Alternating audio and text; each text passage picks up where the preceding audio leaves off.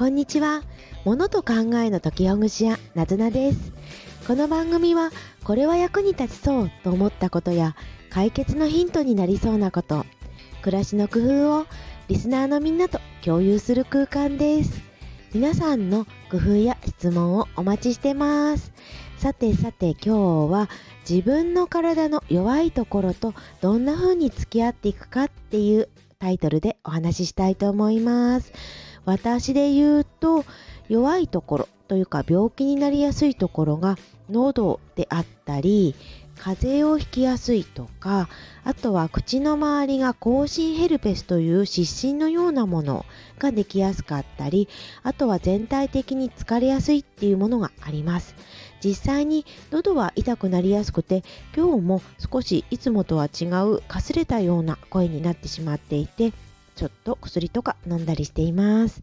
皆さんは自分の体の中で病気になりやすいところってありますか？例えば頭痛になりやすいとかお腹が痛くなりやすいであるとか、まあ、私みたいに咳しやすいとか喉が痛くなりやすいっていう方もいるでしょうしそうですねなんかちょっと湿疹とか出やすいとかニキビができやすいとか1ヶ月の中でもこの時期がちょっと辛いんだよねとか1年の中でこの時期が季節の変わり目でしんどいんだよねっていう方もいるかもしれないなと思います。まあ皆さん対策を練ってらっしゃると思うんですが私がそうですね最近喉が痛くなったりして改めてどうしたらいいかななんていうふうに考えてみました。うん結論で言うと2つあって1つは即効性のあるようなことをするということともう1つはいつもの日々の生活でこんな風に気をつけるっていう2点からお話ししたいと思います。まず即効性のあることで言うとこれは即効性のある薬ということになります。喉が痛くなりやすいんだったら自分に合った薬はどれだろう薬はどれだろうということをいろんな薬があるんであれば試してみてでこれがいいっていうものをいつも持っておくっていうことになります。まあ、当たり前なのかもしれないんですけれどいつも持っておくっていうことが自分にとってはやっぱり大事だなって思いました。特にその即効性がある薬っていうのがポイントで例えばさっき言った口の周りにできるヘルペスという湿疹のようなこの、まあ、皮膚病はこの薬はすぐにでも飲んだ方が服用した方が早く効き目のある薬なんです湿疹ができてからお医者さんに行ってそれで処方してもらうっていうのだと少し遅くってもうあおかしいなって思ったらすぐに、えーと、服薬する服用するっていうのがいいんですよね。で同じように咳のことについても今まで私は咳がだいぶ出てからとか喉がだいぶおかしくなってから服薬をしていたんですけれど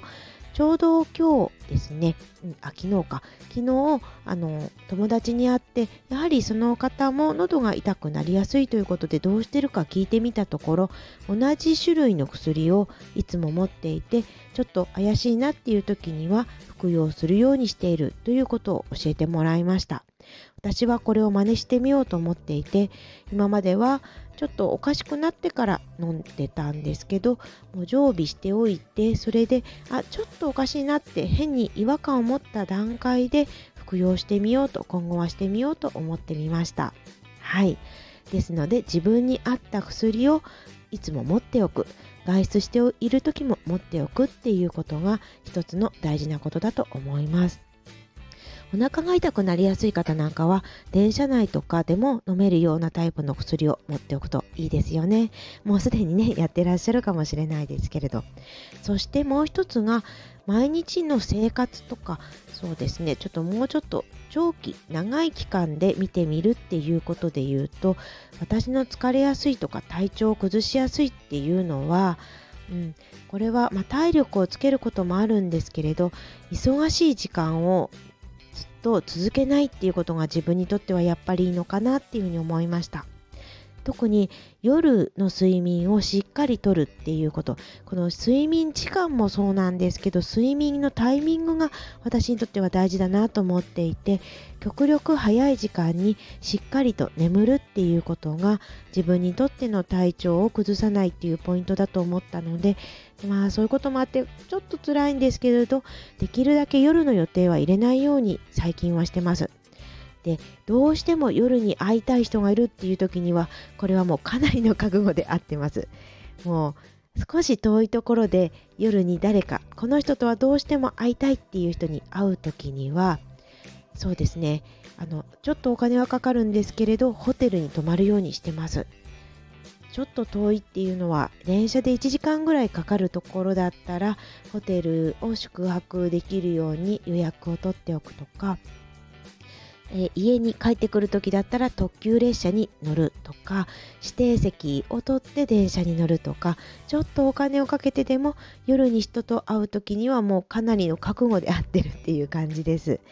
なので、まあ、そこまでじゃなくて代替手段が取れるんであればその方と夜ではなくって昼の時間に会うとか、まあ、夜でも早めの時間に会って早く帰ってくるっていうことをお話しして相談させてもらいたいなっていうふうに思ってます。そのくらい私にとって夜の睡眠っていうのは結構大事だなっていうふうに思いました。特に忘年会が増えるような冬の時期寒い時期での飲食を伴うような人と会うのって結構体調を崩しがちでこれはもう本当に本当に本当に決死の覚悟で会うような感じになります。皆さんはいかがですか？どんな時にご自身が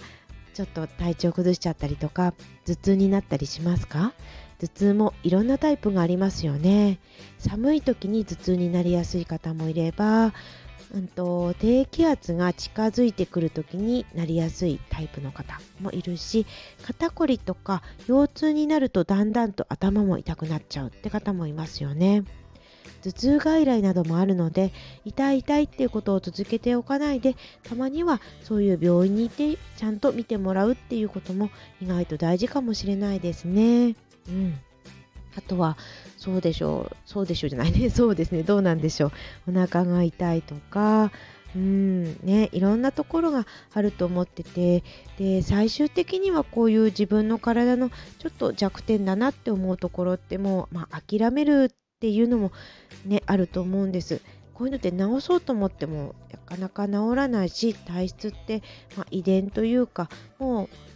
ね生まれてそれを備わってきたものっていうことがあるからねもうそれは諦めというか、まあ、受け入れるっていうような方向に行くのかなというふうに思ってます。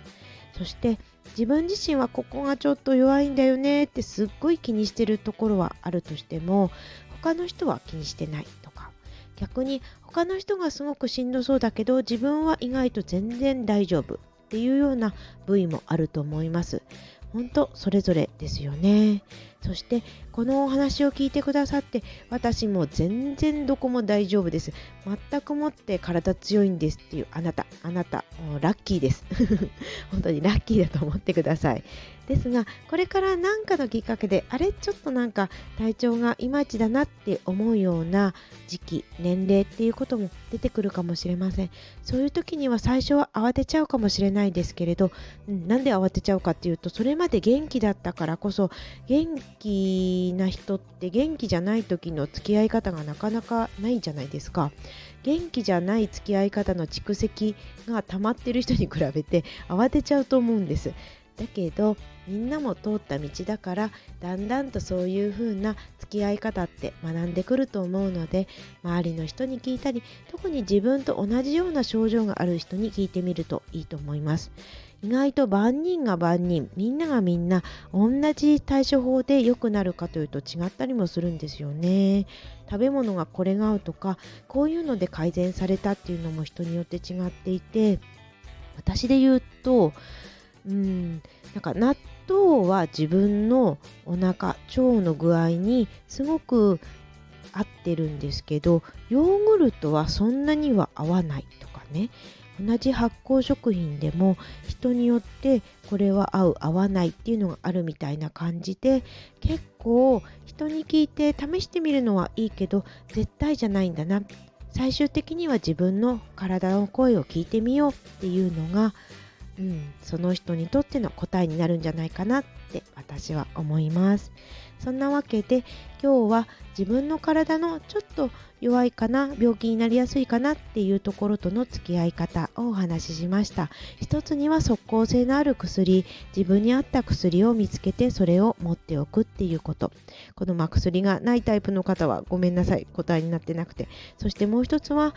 生活の中でもっと長期的なところでこんな時に体調を崩しやすいなっていうようなことをまあ、自分を観察して見極めてじゃあどんな風にやっていったらいいのかな自分にとって合うのかなっていうことを試行錯誤していくっていうようなことを進めていくといいのかなっていうふうに思いました。本当当たり前のことかもしれないけれどこういう暑い時期だったりちょっとね、体を崩しがちだったり風夏の風邪をひいてたりコロナがまた流行ってたりっていうこともあるかと思うんでちょっと見直してみるといいのかなって思いました。はいなずなでした。またお越しください。いいねボタンやとコメントとかもお待ちしてます。またね